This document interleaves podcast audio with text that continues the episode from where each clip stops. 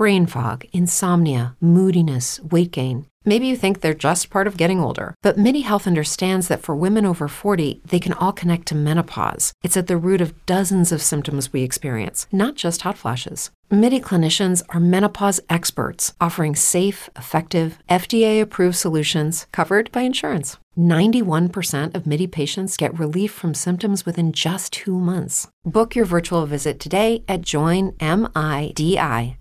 Como nuevo cliente de Western Union, puedes disfrutar de una tarifa de envío de 0 dólares en tu primera transferencia internacional de dinero en línea. Envía dinero a los tuyos en casa de manera rápida, fácil y conveniente. Visita westernunion.com o descarga nuestra app hoy mismo y tu primera tarifa de envío corre por nuestra cuenta. Aplican ganancias por cambio de moneda. No disponible para tarjetas de crédito y envíos a Cuba. Servicios proporcionados por Western Union Financial Services Inc. NMLS 906983 o Western Union International Services LLS NMLS 906985.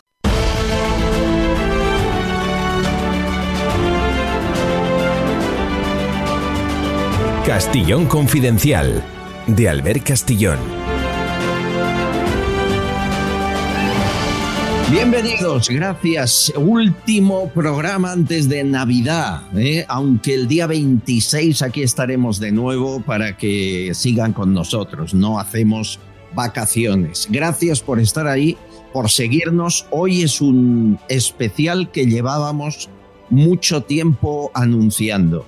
Aunque tendremos actualidad, vídeos, historias que han sucedido, al fin hoy va a romper su silencio un ex gerente de Indra.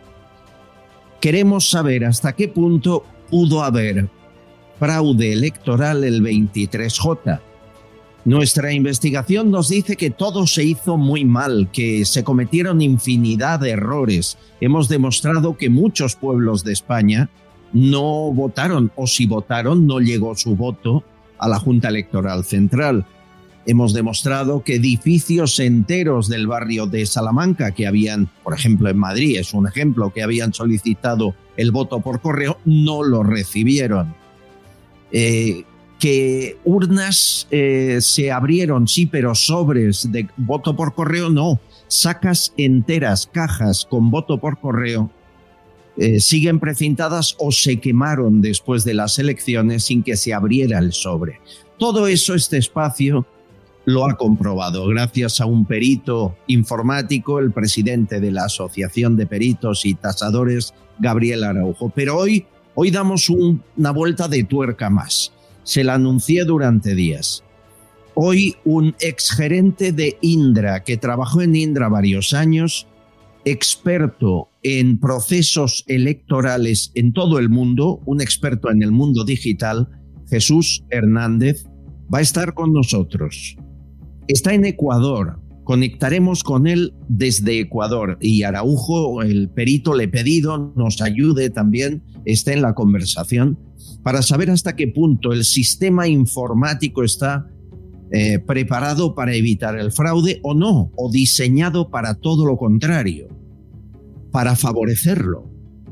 Al final, señores, los sistemas informáticos, los programas en empresas como Indra, los acaba eligiendo el partido que gobierna el Ministerio del Interior.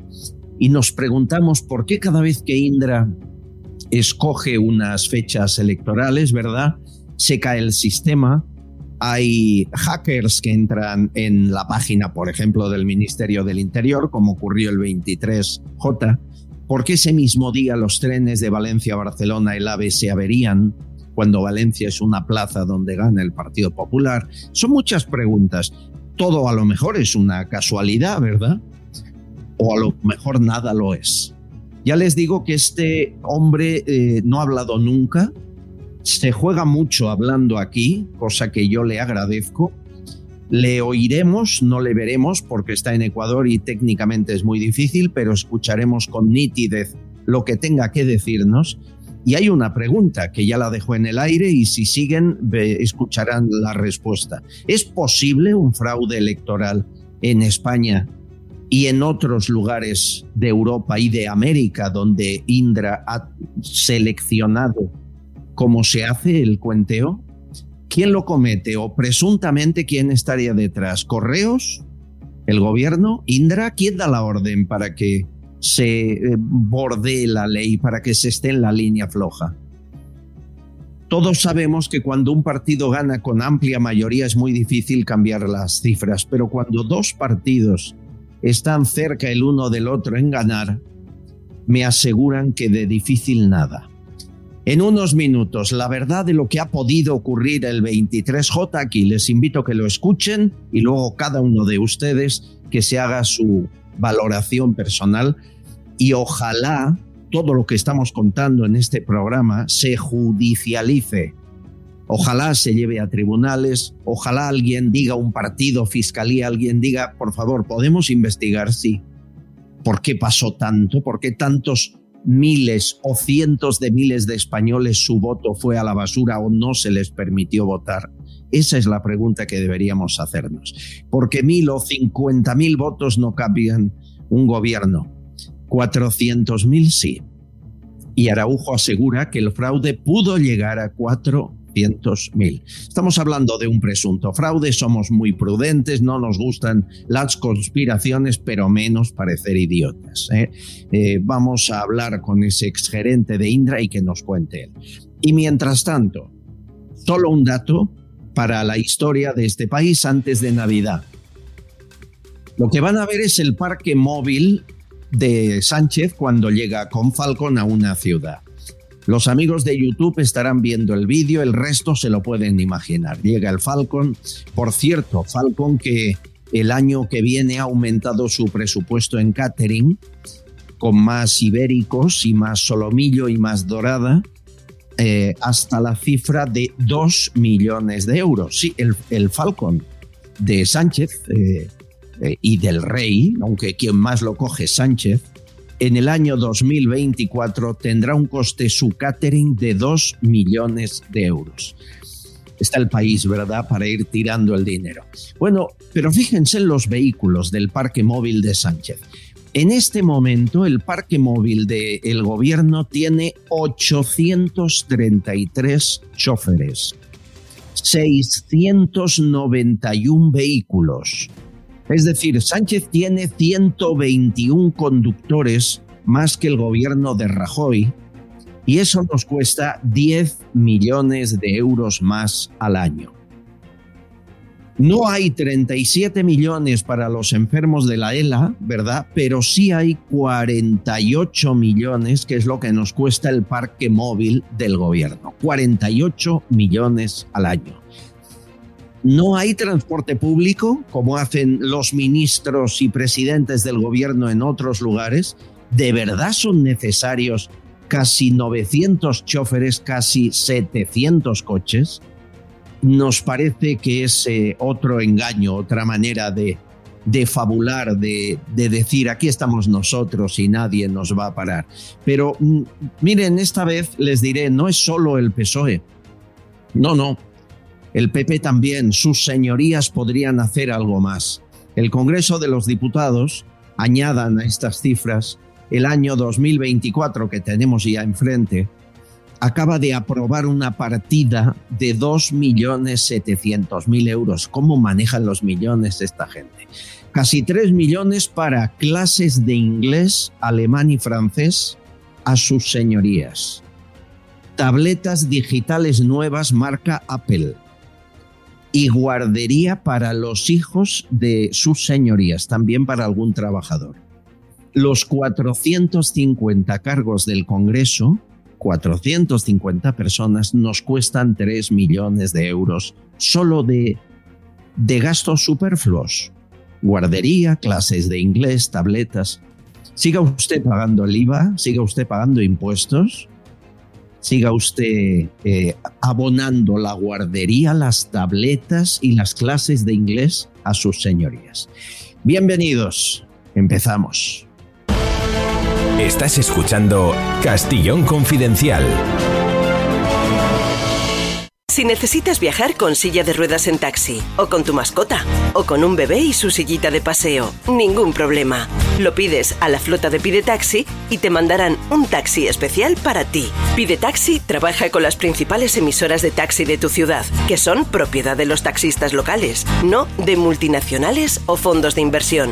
Y todo al mejor precio garantizado. Descárgate la aplicación de Pide Taxi. Serafín Giraldo hoy nos trae una noticia con imagen que da pavor. ¿Cómo se puede intentar asesinar a un policía local en una reyerta en Cuenca clavándole un navajazo en el cuello? Van a verlo, la imagen es brutal. Serafín Giraldo, inspector de policía, portavoz de H50. Muy buenas. El peligro para las fuerzas y cuerpos de seguridad está en cualquier parte y sobre todo en cualquier momento. Un policía nacional ayer tarde fue apuñalado en el cuello. Su lesión reviste cierta gravedad, aunque no corre peligro. Los hechos ocurrieron en una gasolinera de la pedanía de la Huerta de Murcia, en concreto en el Merla de Alquerías. Eh, tres individuos a bordo de un Ford Focus pararon en esa gasolinera. Uno de ellos se trata de Oscar. Los tres tienen antecedentes por robos y en el caso de Oscar por violencia de género, aparte de esos delitos contra la propiedad. Dos agentes se dirigen y se ve muy claramente en las imágenes hacia el coche para tratar de efectuar la detención, identificar y efectuar la detención de los tres ocupantes. Pues bien, Oscar sale de forma rápida del coche y clava un cuchillo, clava un arma blanca en el cuello del agente de Policía Nacional. Reitero que se encuentra, eh, su vida no corre peligro. Huye del lugar Oscar, pero posteriormente confirmamos que fueron detenidos los tres. Las imágenes, la verdad es que revisten cierta crudeza. Las imágenes son muy duras y ahora mismo se encuentran prácticamente en cualquier red social debido a su viralización. Se han difundido de forma muy rápida, pero reitero, los tres han sido detenidos y el agente de policía se encuentra libre de peligro. Si te gusta el programa, suscríbete a nuestro canal de YouTube y todas nuestras redes sociales. Es totalmente gratuito y contigo creceremos más.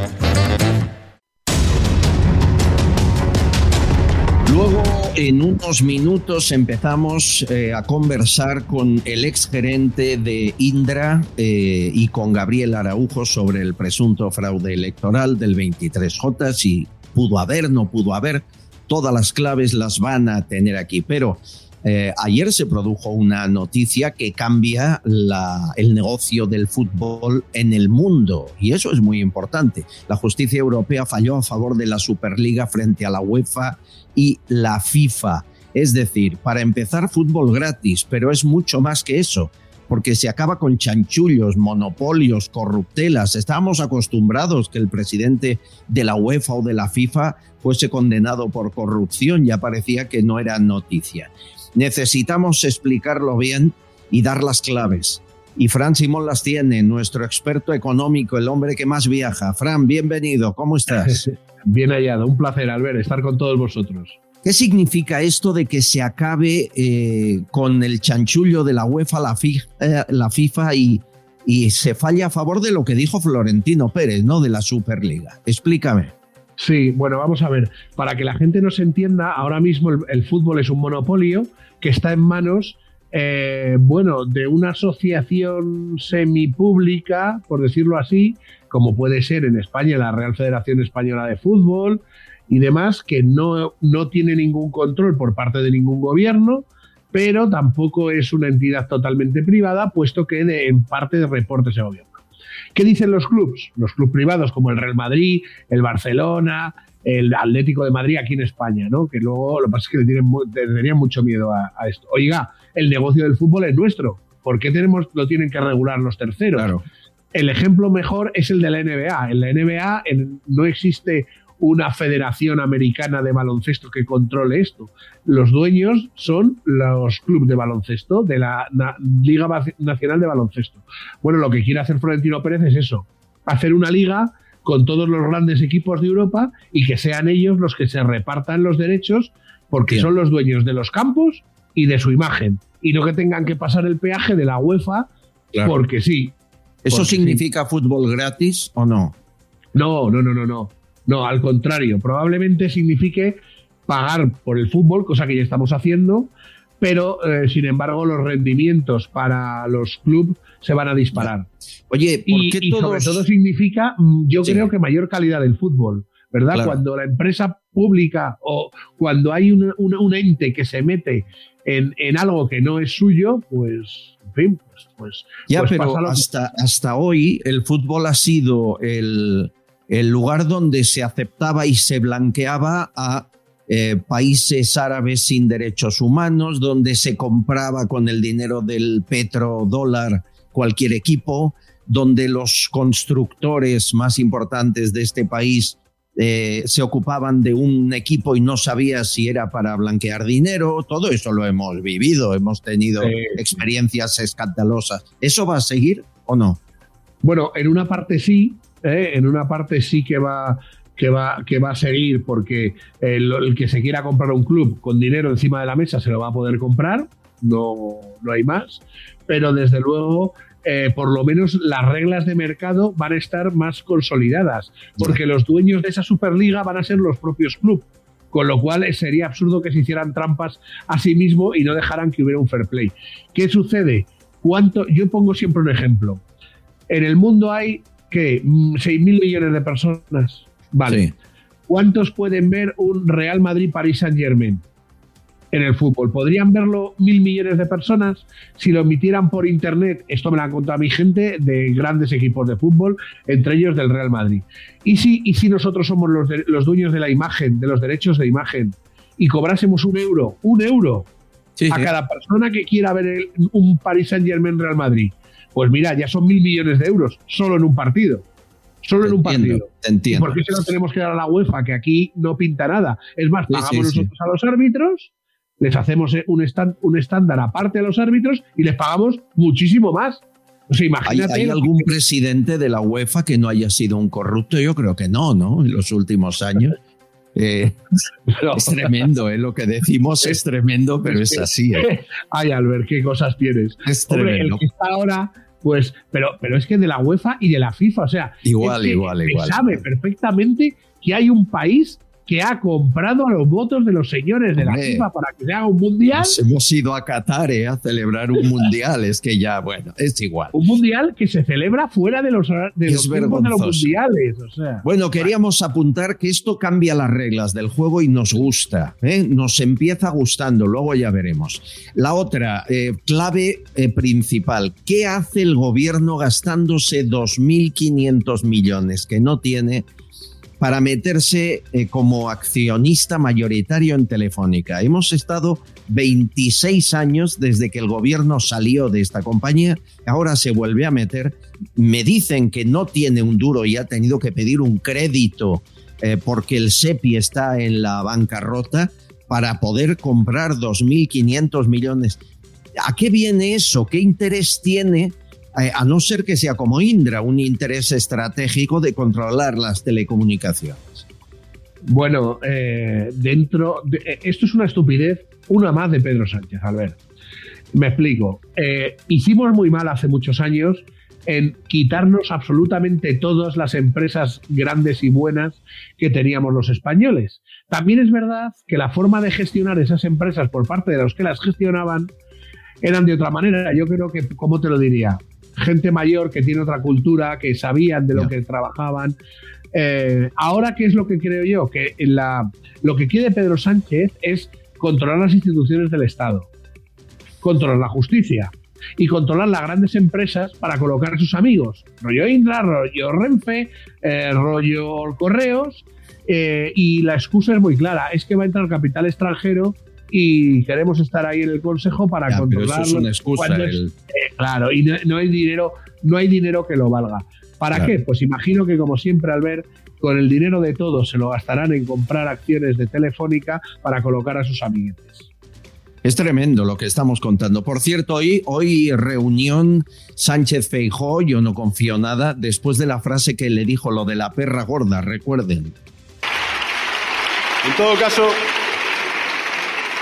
en todo caso, le diré para usted la perra gorda. Nos vemos el viernes en el Congreso de los Diputados y hablaremos de lo que usted quiera. de usted. Pidiendo con, con eh, condescendiente, como si le hiciera un favor, cuando es el, el que ha ganado las elecciones, el que se reúne con el que las ha perdido y gobierna con terroristas. Es, es, yo no confío en nada. Es más, yo no hubiese ido. Pero no sé, Frank, igual me dicen otros, no se puede decir que no a, Moncloa. ¿Tú qué piensas? Yo pienso que se puede decir que no a un golpista. Yo pienso que se puede decir que no a aquel con el que pacta y da gobiernos a terroristas o a gente que lleva terroristas en sus listas. Yo pienso que no a gente que hace que los españoles sean más desiguales. Y se puede decir que no a aquel que destroza familias en España. Eh, el último ejemplo lo hemos visto con la Comisión de la Unión Europea que ha ido a ver cómo los niños españoles en Cataluña no pueden estudiar español. Es una vergüenza, pero que no se equivoque nadie. Yo diría lo mismo si los niños españoles no pudiesen estudiar en catalán, o sea, Catalu en Cataluña, catalán el que quisiera. Claro. Eh, sí, sea, pero es, es muy grave. Lo que locos. dices es muy grave. Jana Tom es la eurodiputada portavoz de esta comisión. Dice, eh, la van a oír, ¿eh? Dice, jamás en mi vida me llamaron fascista y nazi paseando por las calles de una ciudad y en Barcelona lo han hecho. Escuchen a Jana Tom. Vengo de Estonia, que tiene 1.300.000 habitantes y el estonio lo habla menos de un millón y por eso los estonios protegen su idioma. No se puede comparar. El catalán no está en peligro. Ni el catalán está en peligro, el castellano sí está arrinconado. Le prohibieron hablar a esta comisión de eurodiputados con los directores de las escuelas porque enviaron un comisario político, la consejería, para que no les dejara hablar. Bueno, no han venido, se han vuelto a Bruselas con las manos en la cabeza. ¿Qué es esto? Ya era hora, ¿no? Que se enteraran lo que contamos aquí cada día, Frank. Yo, creo que ya es hora de que se enteren del sufrimiento que tienen que encima los catalanes y por ende los españoles. O sea, yo creo que ya está bien. Eh, volviendo a, a- a la pregunta anterior y relacionándola con esto, cuando el señor que te dice para ti la perra gorda es para decirle, bueno, muy bien lo que le dijo Feijó. Para mí la perra gorda no, para los, los que están ahí, los terroristas que están ahí, los independentistas, que eso sí que tienen la perra gorda contigo. ¿eh? Pero claro, es que es muy triste, Albert. Yo, como reflexión, necesitamos más marketing político. Y esto que ha sucedido, que lo ve ahora Europa, como tú has dicho, que nosotros, digo nosotros los españoles y tú como catalán, que me cuentas unas cosas que a mí se me ponen los pelos de punta muchas veces. eh, de verdad, yo creo que esto es importante que lo sepan en el mundo. Todo lo que está pasando, que llamen Sin duda. fascista a esta señora, o como yo he visto, que te llamen a ti fascista, pero, pero primero, bueno, le quitan importancia ya a la palabra fascista de por sí, y segundo, ese es más fascista, ese que ya os llama fascistas a vosotros, a mí y a, y a- y a la Comisión Europea, eh, ese es el más fascista de todos, al que manda un comisario político. Eh, miren, eh, fascista es que hay dos etarras que no se han arrepentido y van a comerse los turrones en casa esta Navidad. Gorka Lorán y Garicoit Zarrualde. Hace 20 años se fueron a la estación de Chamartín cada uno con una maleta con 50 kilos de titadine para que explotara un tren que venía de Irún a Madrid y en Nochebuena venía lleno, casi 200 personas. A uno le pillaron en la estación de San Sebastián con el detonador y la pistola en la mano antes de subir, pero el otro no, el otro colocó la maleta en el tren para que mataran gente en Nochebuena. Y afortunadamente la policía recibió un chivatazo, detuvieron el convoy en Burgos y desactivaron el explosivo. Fastidió la Nochebuena a los pasajeros, pero no murieron, ¿no? Bien, pues estos dos acaban de ser liberados por el gobierno vasco sin haber cumplido condena, fueron condenados aquello que decían eh, 2.770 años de cárcel. Bien, han cumplido 20, eh, les han sacado antes de tiempo, ninguno de los dos ha pedido perdón y uno de ellos lleva un año ya de permisos. Así celebran la Navidad los socios del gobierno de Sánchez. En YouTube hemos mostrado la fotografía de los dos, contentos porque les han hecho un homenaje, lógicamente, al llegar a, a su pueblo. Aquí se permite ya todo. Yo te quiero desear, Frank, feliz Navidad que todo lo que contamos aquí no se normalice nunca y que no creamos que es eh, eh, democrático lo que algunos llaman progre. El día que perdamos el norte en ese sentido, por favor, párame los pies, te lo pido. ¿eh? Y yo haré lo pues mismo contigo. Eso, te iba a decir, eso te iba a decir. Muchas, lo primero desearos a todos una feliz Navidad y un próspero año nuevo y darte las gracias, Albert, porque estar en un espacio de libertad como es este no es fácil eh, estar en la lucha todos los días no es fácil y darle las gracias y un abrazo a todos los que nos ven y nos escuchan en los podcasts que haces y todo eso, porque gracias a ellos estamos aquí y luchamos y no vamos a parar, Albert, y no vamos a bueno, Yo estoy muy contento porque en año y medio llevamos más de 25.000 reproducciones diarias de esto que contamos aquí. Yo con, eh, quiero crecer aún más para ser más libre. Gracias, Fran. Un abrazo, Fran Simón. Feliz Navidad. Amigos, en un minuto hablamos con Indra por primera vez para saber si hubo o no presunto fraude electoral el 23 de julio. Estás escuchando Castillón Confidencial. Papá, ¿por qué bebes bichi catalán? ¿Cómo que por qué bebo bichi catalán? Pero tú no sabes que a todo el mundo le gusta. Mira, ¿te has fijado en los cantantes? Siempre piden uno al salir al escenario. Ahora mismo personas de todo el planeta están pidiendo bichi catalán. Y bueno, los influencers son todos fans del bichi. Si hasta existe un emoticono, la gente lo pide siempre que hay que celebrar algo. Por eso a los deportistas cuando llegan a la meta se los dan de dos en dos. Hay quien pide bichi catalán debajo del agua. Bueno, hasta en la luna lo piden. ¿Qué? ¿Quieres probarlo? Bichi catalán. Cuando algo es genuino, se hace universal. En Radioteléfono Taxi te informamos del precio máximo de tu trayecto y sabrás lo que vas a pagar. Llámanos al 91 547 8200 o descarga Pide Taxi. Más información en rttm.es. Amigos, lo prometido es deuda. Este espacio eh, libre de información confidencial hace semanas que se hace preguntas y eh, una de ellas es si pudo haber fraude electoral, eh, presunto fraude electoral el 23 de julio. ¿Por qué? Porque hay tantos errores, eh, tantos fallos, tantos colegios electorales que no hicieron bien las cosas, tantos sobres llenos de, de votos que no se abrieron, que uno piensa que algo así quizá puede ocurrir pero que a lo mejor había una estrategia para que sucediese de forma programada. Sabéis que en esta investigación eh, em, tengo un aliado que es primordial porque es la persona que hace esos informes con absoluto rigor profesional. Es secretario general de la Asociación Nacional de Tasadores y Peritos Judiciales Informáticos de España.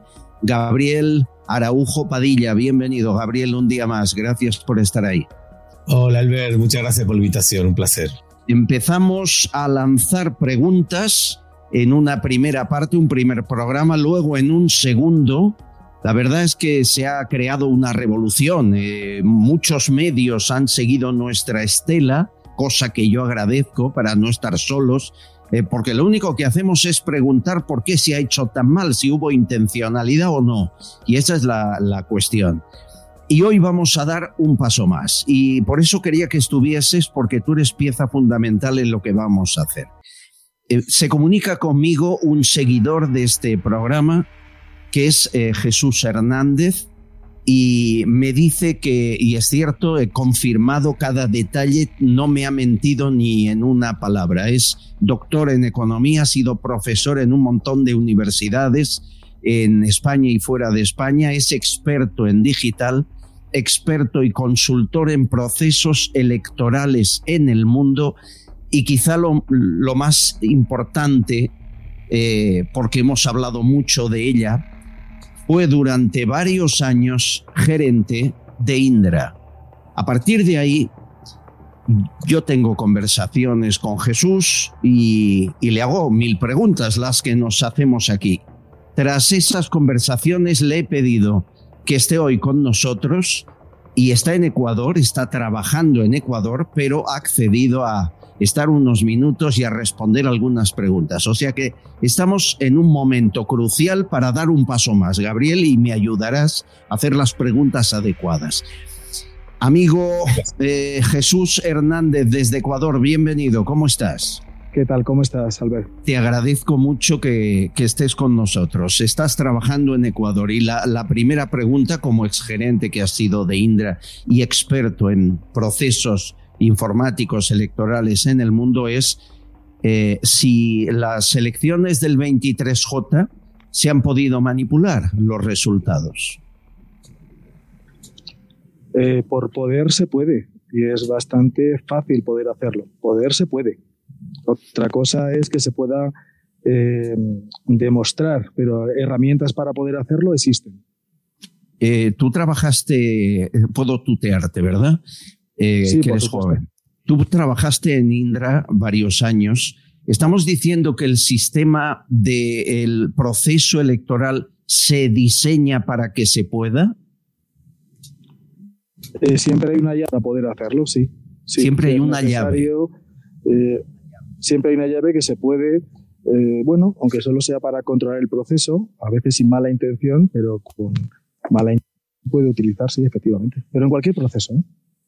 Entiendo. ¿De qué llave hablamos? ¿Cuál es eh, la clave para poder hacer eso? Yo creo que la clave está en ese lapso de tiempo que existe. En el caso, por ejemplo, del voto por correo, que yo creo que es donde hay más sospechas, el tiempo que existe entre que una persona, un ciudadano, digamos, solicita votar por correo y el tiempo que tiene el administrador para, la eh, administración, perdón, para poder trabajar sobre esa información y sobre ese dato. Ahí está, yo creo que la clave. Eh, en las conversaciones previas me decías algo y es cierto, eh, yo compro un obsequio por Amazon y yo sé el recorrido de mi obsequio comprado eh, a la hora que va a llegar, el señor que lo lleva. En cambio, mi voto no sé el recorrido que hace desde mi urna al colegio electoral. De hecho, no tengo forma ni de comprobar que mi voto está en esa saca, en esa urna, cuando hoy en día las tecnologías permitirían que el voto de cada uno se siguiera el rastro hasta, hasta el final, ¿no? Eh, ¿Es eso? ¿Es eso de lo que hablamos? ¿Es ese proceso en el que se pueden olvidar sacas, no enviar eh, posibilidad de voto por correo a edificios enteros. ¿Es eso? Sí, son dos, dos elementos muy interesantes. Uno, eh, en el momento que tú declaras que quieres votar por correo y te aproximas a una oficina de correos, en esa estafeta, eh, lo que se comunica es que hay una intención de, de, no estar, digamos, en el día de las, de las elecciones. Aquí ahí se te coloca una C, una C de, correo. No sé si sabéis que te colocan una C junto al censo desde ese momento, desde ese momento tu persona, digamos, eh, ya está siendo, digamos, eh, separada de ese censo y pudiendo ser, como se hace, eh, pues a través de ciertos algoritmos estudiada. Es decir, una persona, por ejemplo, que ha votado por correo, tiene un nombre, un apellido, una dirección, un teléfono y datos agregados pueden ser perfectamente, bueno, pues tu declaración de la renta, dónde vives, en qué barriada vives, si estás afiliado o no a un partido, y si poner la cruz en la Iglesia Católica. Son muchos datos que en cierto momento podríamos calificar a los, a los usuarios en, ciertos grupos. Em, hay empresas que hacen eso. Hay eh, varias empresas en España que monitorean a las personas. Lo que me dices, Jesús, es que em, una vez alguien quiere votar por correo, le pueden monitorear contratando la subcontrata de empresas. Por ejemplo, hay una que se llama NICE eh, Madrid, que está en Paseo de la Castellana y que hace este trabajo, pero hay muchas más, también. Eh, y eh, sabes, el que va a votar por correo, cuál puede ser su intención de voto. ¿Me estás diciendo que en base a ese monitoreo de la persona se le manda o no la posibilidad del voto por correo? ¿Se ponen más medios o menos para que vote? Yo no estoy diciendo que se haga, pero se puede hacer. Se puede hacer. Se puede hacer perfectamente. Cuando trabajaste... El software de correos, digamos, asigna recursos en cada una de las oficinas. Se pueden quitar o poner recursos. Yo recuerdo, Gabriel, tú a ese software de correos podías entrar y conseguir datos que no deberías poder acceder a ellos, ¿no? Sí, efectivamente. Bueno, a través de las vulnerabilidades que descubrimos los profesionales de la ciberseguridad, pues he podido descubrir efectivamente esas 236 vulnerabilidades que pudieran permitir a un atacante acceder a, esa carpeta de correos y, digamos, alterar el sentido de la solicitud, no el voto en sí, pero sí la solicitud. Y con los datos que precisamente apunta Jesús en el tema cuando están, el electorado está segmentado, que esa es la, palabra que a nivel de marketing se llama cuando se etiqueta identifica a, los, a la ciudadanía, pues podía a, partir de esos datos cruzados pues poder anular la solicitud y que nunca le llegue la documentación para poder votar, ¿no? Estamos hablando con Gabriel Araujo, el perito, pero también con Jesús Hernández, que fue gerente de Indra durante varios años, que es experto en digital eh, y en procesos electorales, porque nos lo estás contando como si fuese muy normal, Jesús. Has de entender que la mayoría de los ciudadanos creen que esto no es así. Es decir, que el que quiere votar por correo se le da la opción y nadie investiga a quién podría votar a través de empresas eh, eh, de terceras para saber si le envió o no el sobre, eh, que es de lo que estamos hablando. ¿En qué, papel toma Indra en todo esto? Es decir, Indra, decías, diseña la llave para que la cosa funcione o no funcione. Y, y, esa llave, ¿quién la tiene? ¿Cómo se usa? Digamos que Indra lo que hace es, en principio, hacer que toda la, toda la data fluya. Toda la data fluya. Em, y esa data cuando fluye, obviamente, pues tiene que estar en buen recaudo. Ese es el papel. Es decir, cuando acaba un proceso electoral, eh, las diferentes actas son grabadas y enviadas a un gran servidor que luego distribuye la información a la Junta Electoral y, por supuesto, a, a los medios de comunicación con un cierto retardo, ¿no? O sea, algún tipo, digamos, de, de inconsistencia. Ya. incluso se, se, hacen modelos, modelos en caso de que haya retardos eh, identificados. Pensad que últimamente los, los electores, nosotros los ciudadanos, queremos los resultados prácticamente en tiempo real. Y nos parece extraño que no se den en tiempo real esos resultados. Es como una exigencia que tenemos hace unos años de que los primeros resultados se den a los minutos. En el fondo son modelos, ¿no? Es decir, eh, es bastante complicado que en un minuto pueda haber una, una tendencia. Lo que pasa es que estamos acostumbrados a que esa tendencia exista. Estos modelos son los que se programan ¿no? para que haya, digamos, una, un flujo, un flujo de, un flujo de recuento, efectivamente. Ya que estamos hablando, perdón, de los datos provisionales, me gustaría preguntarte, Jesús, eh, porque esto, en los pliegos de, de, condiciones técnicas que tiene que cumplir el licitador, en este caso siempre es Indra, pues en algunos, en algunos procesos electorales sí que acompañaba la obligatoriedad de, de transmitir también esa foto del acta, ¿verdad? De esos datos provisionales, y en esta última parecería que no. ¿Nos podrías aclarar qué es lo que pasa con ese tema? Es decir, si también se transmite la fotografía, o sea, no solamente los datos electrónicos introducidos por el funcionario de la administración y transmitidos al centro de datos, sino si también se saca la foto y también se transmite al centro de datos. Se transmite al centro de datos y se transmite a los diferentes partidos políticos, que ahí está un poquito la clave, la clave de todo esto. Eh, ¿Por qué? Es decir, cualquier partido político tendría capacidad de poder ver eh, el estado de una urna en tiempo real. ¿Y poder modificarlo? Yo creo que ahí no está, fijaos, podría hacer, no lo desconozco, si en ese traslado se puede modificar, pero yo creo que la clave está un poquito antes. La clave está un poco antes, o por lo menos la clave que yo conozco. Es decir, los, los, recursos que se les asignan a, las, a correos, de acuerdo, siempre, yo siempre he dicho que un país se maneja con tres, con tres eh, elementos, ¿no? que controles eh, los servicios postales, que controles las telecomunicaciones y que controlemos un poquito lo que son los transportes, transversalmente los procesos electorales. Eh, bueno, simplemente viendo los movimientos que ha habido de esa compra del 10% de Telefónica, no, hago más preguntas, señoría. la, la, la, cuestión es, cuando a mí cuando a mí me ponen esa fe porque he decidido eh, votar por correo, en ese momento lo que se establece, digamos, es un proceso, se puede establecer un proceso, me gusta más dejarlo en, la posibilidad de establecer un proceso en el saber de quiénes son esas personas que han pedido voto por correo. ¿Qué se puede hacer? Eh? Por esa llave maestra que siempre hablamos cuando hacemos un desarrollo tecnológico en cualquier país. En cualquier país, cuando hacemos un desarrollo tecnológico, siempre hay una llave maestra. Igual que la hay en correos, igual que la hay en, cualquier, para cualquier cliente. Tiene que haber un supervisor que, que garantice que, que, bueno, que en caso de falla, bueno, pues se pueda acceder un poco al sistema. Es tan sencillo como que se hace un estudio dando un scoring, como estas empresas que tú me has comentado, eh, que se hace un scoring de 1 a 2000 y de ahí lo que, lo que se establece, digamos, es una capacidad de saber prácticamente un 90% cuál es la tendencia de un voto. Que así se hacen también las encuestas. Cuando estamos, por ejemplo, trabajando en procesos y queremos saber cómo vamos, lo que hacemos es un estudio de lo que llamamos superficial y deep. Superficial, lo que la gente dice en redes sociales, deep, lo que la gente dice no por redes sociales.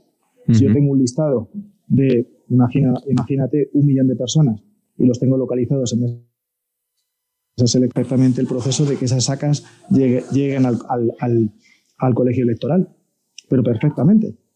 Eh, pero tan sencillo como cuando se pistolean a la persona que lleva la saca y bueno, pues mira, le das una vuelta más a la furgoneta o no salen de la, de la, de la estafeta. Eh, estás nombrando muchos detalles de cosas, de cuestiones que Araujo y yo hemos leído. por ejemplo, hablabas del transporte. El día 23J, la línea Madrid-Valencia del AVE se interrumpió por una misteriosa avería. Hablabas de correos. Es verdad, los trabajadores de correos dijeron que no se les había dado el personal suficiente en algunas oficinas. Según esta teoría, podrían ser las oficinas donde el voto estaba más orientado a la derecha que a la izquierda. Eh, insisto, es, es lo que nos dice este experto eh, que fue gerente de Indra. Me preguntan, eh, y la pregunta es de Araujo, ¿Indra tiene auditorías para controlar lo que hacen? En el tiempo que tú estuviste ahí de gerente, ¿las viste? Por supuesto, por supuesto, sí, sí, sí, sí. Por supuesto. ¿Tú has vivido alguna? Gabriel. en concreto, sí, en concreto, como tiene que tener Indra un nivel en el esquema nacional de seguridad alto, alto, entonces, pues lo que ocurre es que esto lo hace una auditoría externa, digamos, el Centro Criptológico Nacional. No obstante, yo he estado buscando por todos los sitios ese certificado y no aparece, me da un error 404 cuando una página no existe, ¿no? Entonces, la pregunta es, mientras tú estuviste ahí en Indra, ¿realmente eh, has podido comprobar que esa auditoría se hace completa, solamente, por ejemplo, con el tema electoral, no hablamos de todos los, los demás detalles, solamente con el tema electoral, porque claro, se cae la web en todas las elecciones, en fin, eso con una buena auditoría realmente no pasaría, ¿no? Entonces, eh, parecería que el Ministerio de Interior dice que es el, eh, falla el, centro de datos de Indra, en fin, hay como diferentes teorías que nosotros nunca hemos podido averiguar porque se nos niega esa información. ¿Tú qué constancia tienes de cómo es la implementación web en esa jornada electoral y además eh, con respecto a específicamente al tema de las auditorías? Yo estoy convencido que las auditorías son apropiadas, eh, por lo que no tengo ninguna duda de los trabajadores de la compañía. Otra cosa son las órdenes que se puedan dar al sistema en algún momento y la sobrecapacidad que pueda tener, digamos, en ciertas ocasiones un, servidor. Por lo tanto, no dudas de los empleados, pero el sistema sí se puede técnicamente adecuar al interés del partido que gobierne. Eso es así, es decir, se puede diseñar el proceso tecnológico en base al partido eh, y lo que ordene del diseño tecnológico de Indra a la hora de eh, buscar un resultado electoral más favorable? En principio no. En principio los sistemas que se diseñan en procesos electorales están encargados por los ministerios del Interior. Evidentemente, cuando hay un partido gobernante, el ministro del Interior es de ese partido, pero en principio no deberían estar diseñados de acuerdo a unas especificaciones de un partido en concreto. Eh, otra cosa es que luego ese sistema, digamos, se pueda eh, reprogramar, pero en principio no. Eh, me queda bastante claro que la posibilidad existe, que Indra tiene la tecnología, eh, además, con el apoyo de correos, eh, proceso electoral eh, depende de muchos factores externos, pero que la posibilidad existe. Y es la última pregunta. Da la impresión que que si el eh, primer y segundo partido en la pugna electoral están muy distanciados, no hay nada que hacer, pero si lo están muy poco, sí. Si, como ocurrió el 23 de julio, la, eh, la posibilidad que gane uno u otro es muy cercana, se puede empujar para que uno gane y el otro no. ¿Es así? Yo creo que actualmente pasa en todo el mundo, no solo en España. Eh, la complejidad en la que nos estamos desenvolviendo en este mundo cada vez más cambiante, más, más difícil, más complicado, eh, hace que los procesos electorales, aunque no lo parezca, sean cada vez más sofisticados y obviamente más vulnerables. Eh, simplemente viendo los resultados electorales de todos los países en los que ha habido pues, procesos electorales estos últimos años, pues se dan cosas curiosas. ¿no? Eh, obviamente hace falta probar que, aquello ha sucedido, pero vulnerables son los procesos electorales en el mundo. Y, yo creo que es una cosa que además como ciudadanos las, las diferentes asociaciones de defensa de derechos civiles deberían pues, estar más atentos a esos movimientos que se producen cuanto menos extraños. Pero sí, sí, es una cosa que sucede en cualquier parte del mundo y puede suceder en cualquier parte del mundo. Yo donde creo que está el problema es que yo lo que haría, eh, si fuéramos un poquito más o queramos transparentes, yo lo que haría es que lo primero que se debería introducir dentro de esas urnas serían los votos por correo. ¿Y por qué? Porque si esto lo hacemos de 8 a 8 y media de la mañana, cuando abrimos los colegios electorales a las 9 de la mañana, si una persona pues tiene la duda de que si su, de su voto ha entrado o no ha entrado, o por lo que sea no le han llegado las papeletas, podría acercarse a la mesa, se puede comprobar que su voto no ha entrado y podría ejercer el derecho al voto. Ahí sí que habría transparencia. Y luego el seguimiento, que es una cosa que, que lo que te comenté, que el seguimiento es una cosa bastante importante. Que es que yo cuando compro en Amazon deseo saber dónde está mi paquete en, todo momento. Pero sin embargo, cuando ejercemos eh, el derecho al voto, en el fondo no sabemos si nuestra papeleta ha entrado o no ha entrado. Y, a mí me encantaría, por ejemplo, aunque, aunque lo haga presencialmente, que a mí me llegue un SMS o me llegue un correo electrónico diciendo muchas gracias, señor tal, eh, por haber participado en la fiesta de la democracia, lo que queramos poner, pues me, me daría tranquilidad. Jesús Hernández, experto en digital, experto y consultor en procesos electorales en el mundo y durante varios años gerente de Indra. Le agradezco mucho estos minutos y quedamos emplazados con mejor calidad de sonido, si le parece, cuando vuelva a España y regrese desde Ecuador. Muchas gracias por su tiempo. Muchas gracias por haberme invitado y nada, me he utilizado que necesitéis. Un abrazo fuerte a todos.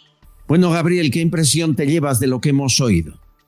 Bueno, muy aclaratorio, sinceramente, todo lo que ha dicho Jesús, sobre todo porque, bueno, confirma nuestras sospechas y lo que ya veníamos observando, ¿verdad? Y luego ha dado eh, datos muy, muy, muy relevantes con respecto a, otras cuestiones exógenas específicamente a Indra. Esto es por su conocimiento, ¿verdad?, de Jesús de, con respecto a los procesos electorales, ¿verdad? Claro, ha dejado claro que eh, a través de correos es eh, relativamente sencillo porque se averigua quién es la persona eh, y hay empresas eh, de datos al respecto contratadas que monitorean las personas para saber cuál es su opción política. Tú, a la vez, en tu informe demuestras que hay edificios enteros, pueblos enteros, donde no se ha podido votar, como si alguien hubiese monitorizado a la gente y conocido su ideología, cosa que manifestamos de mil maneras en nuestra vida diaria. Esto no es legal, ¿no? Si se ha hecho y si se demuestra que se ha hecho, Gabriel.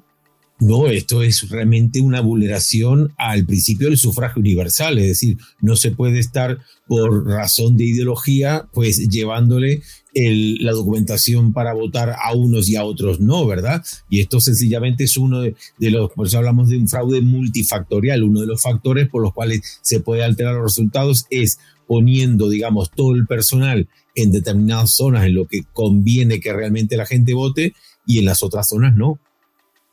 Eh, me queda claro después de la conversación con Jesús, eh, tú lo decías, eh, la posibilidad existe, sí.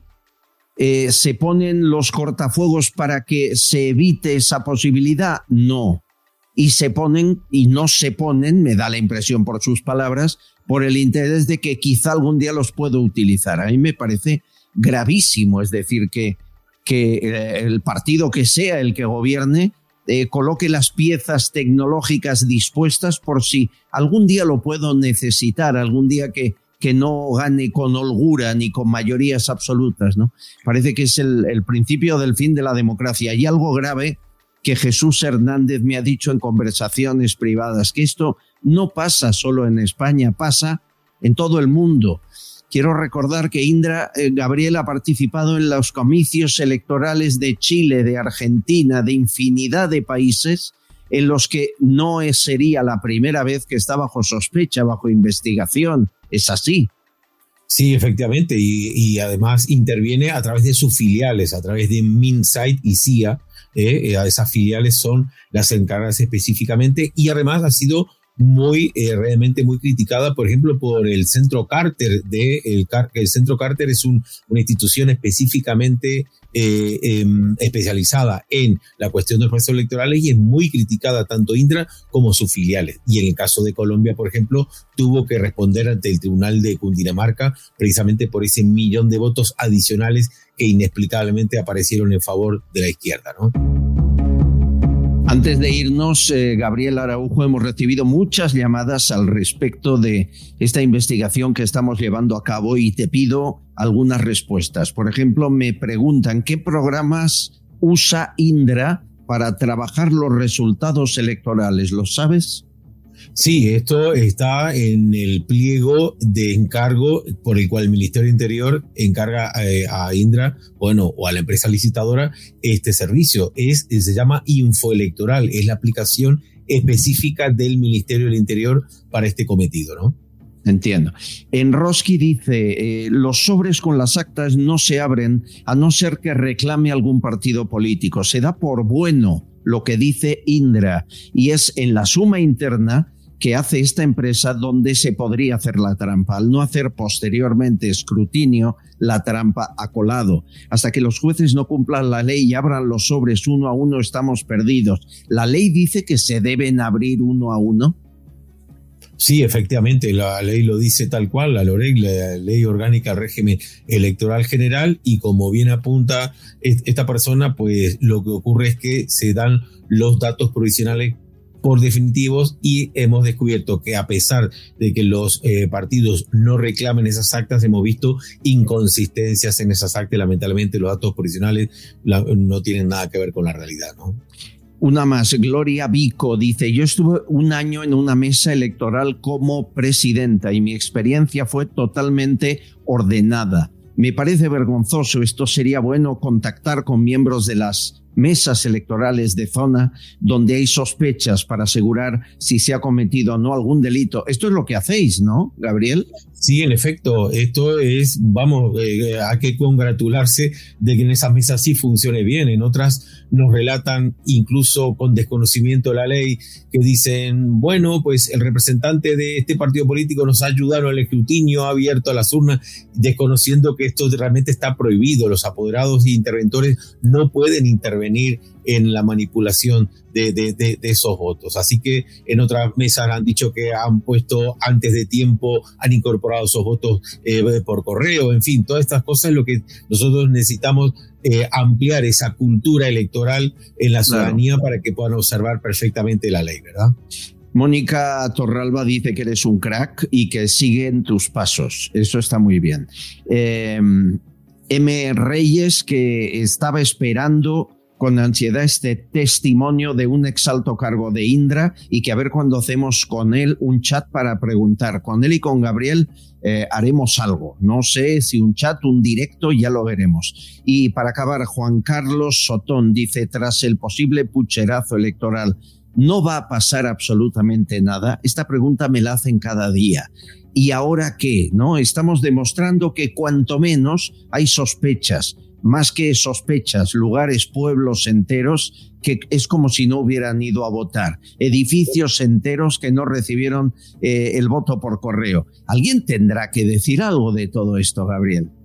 Claro, bueno, los equipos jurídicos están trabajando en ese tema. Nosotros como peritos únicamente lo que ponemos son las pruebas a disposición de la ciudadanía y de estos expertos juristas para que ellos, en la medida que mejor conocen, pues interpongan esas demandas. Ya están trabajando porque es realmente una cuestión muy compleja en la cual nadie nunca en España hay un antecedente de haber puesto una demanda eh, por estas cuestiones, así que es territorio inexplorado y hay que dar tiempo a los juristas a que puedan profundizar en este trabajo. Señores, esta es la tercera charla que tengo con Gabriel Araujo, esta vez con la incorporación de un exgerente de Indra, que espero volver a hablar con él. Ha sido muy complicado desde Ecuador la comunicación eh, y cuando vuelva a España prometo volver a invitarlo, si él quiere, y poder tener la charla con más calma. Te agradezco mucho tu tiempo y, y que entre todos empujemos eh, donde sea, llamemos a las puertas que hagan falta para descubrir la verdad, para saber si el 23J, el resultado electoral fue el que fue o nos eh, quitaron y manipularon el resultado real. Gabriel, muchas gracias, un abrazo inmenso. Gracias a vosotros, un fuerte abrazo, hasta pronto. Estás escuchando Castillón Confidencial. Señores, nos vamos. Feliz Navidad. Feliz Navidad a todos. Son las primeras Navidades que vivimos con este podcast que nos está dando tantas alegrías. El año que viene espero mantenerlo, aumentarlo, hacer un directo con ustedes en Madrid el primero, en enero, febrero y espero que en otras capitales españolas más adelante. Feliz Navidad, que pasen una noche buena, magnífica. El día de Navidad no estaremos aquí, pero el día 26 sí, y en directo, no con montajes de grabación. Aquí nos verán todas las fiestas, excepto los días señalados que estaremos en familia. Yo creo que la mejor manera de acabar este programa de hoy no es hablando de Indra, que estamos ya hartos de ellos, sino de los meconios, de esa pareja eh, inteligente, sagaz, incisiva y provocadora que cada año lanzan su villancico de Navidad. Les dejo con los mecoños y el villancico de este año. Feliz Navidad y hasta el martes. Bueno, ¿cómo están los máquinas? ¿Qué tal ha ido el año? Por mí que pasé de largo y que comience el 24. Todo está muy caro, el aceite es oro, guerras... Castillón Confidencial de Albert Castillón. El año empezó ya fuerte con la peña muy a tope, la flipada anti-Ayuso y el que te bote chapote. Año de tetejas y descuartizadores, año de piquitos y de elecciones. Qué polémica que hubo con el pico de Rubiales. Jenny se sintió agredida, pero unos días más tarde, Ruby fue a la hoguera, se ha quedado sin nada. Y ella con Ramoncho a dar las campanadas. Especialmente un merece el Rabocop de Cataluña, que infiltrado entre perroflas se acostó con ocho cupas. Luego al enterarse, ellas se ofendieron, pero nunca podrán de chuparle el miedo. que hay niños. Pero si queréis estopa, ahora hablemos del gobierno, los que suben los impuestos y malgastan tu dinero. Y los pinganillos, ¿qué sentido tienen? Si hablando español todo el mundo se entiende.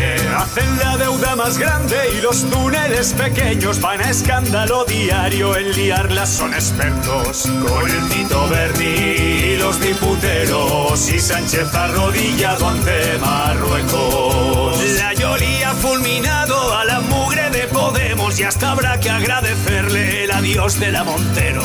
Pero Lady Paro no engaña. Si le ha hecho eso a ellos, imagina España. Pedro Sánchez es más falso que el abrazo de una suegra. Ha vendido hasta su madre por siete votos de mierda. Con Sánchez nos pasa una cosa muy raruna. Es verle la cara y nos gusta la fruta. Y es que después de decir mil veces que no habría amnistía, han dejado a España en manos de indepes y terroristas. Es lo que tenemos, lo que se ha votado. Eso hay quien dice que hubo pucherazo. Lo que no esperaba Sánchez es que España despertara protestando en las calles y plazas abarrotadas y encerrando a las concentraciones. Así respondemos a los dictadores. Meloni ganó en Italia y Milei en Argentina, dos países que despiertan no como nuestra Españita. Aquí los que mandan son como Noguera, que desprecian y apartan nuestra bandera. Que la cosa está fea y el futuro pinta negro, pero llegará ese día en que nos libremos de Pedro. Nos vengáis abajo, aún hay esperanza. España es muy grande, siempre se levanta. Y ahora os deseamos un próspero año nuevo y sigue a los meconios que molan un huevo. Sígueme, dale like y suscríbete. Hazte fan de los meconios, síguenos en todas las redes de internet. ¿Acaso lo que te digo? Lucky Land Casino asking people what's the weirdest place you've gotten lucky? Lucky? In line at the deli, I guess? Aha, in my dentist's office.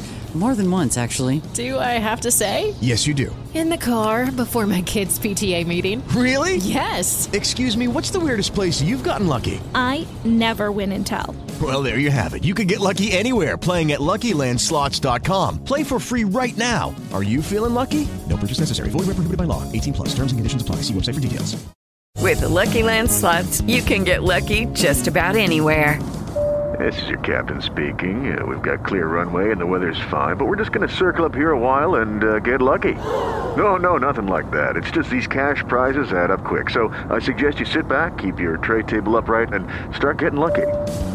Play for free at LuckyLandSlots.com. Are you feeling lucky? No purchase necessary. Void where prohibited by law. 18 plus terms and conditions apply. See website for details.